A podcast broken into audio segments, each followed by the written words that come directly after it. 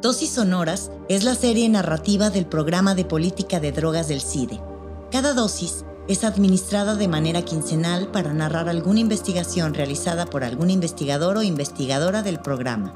Nuestro propósito es contribuir en la difusión de investigaciones científicas para la apertura del diálogo acerca del fenómeno de las drogas en México y las consecuencias de una política prohibicionista que ha sido efectuada como una guerra contra las drogas.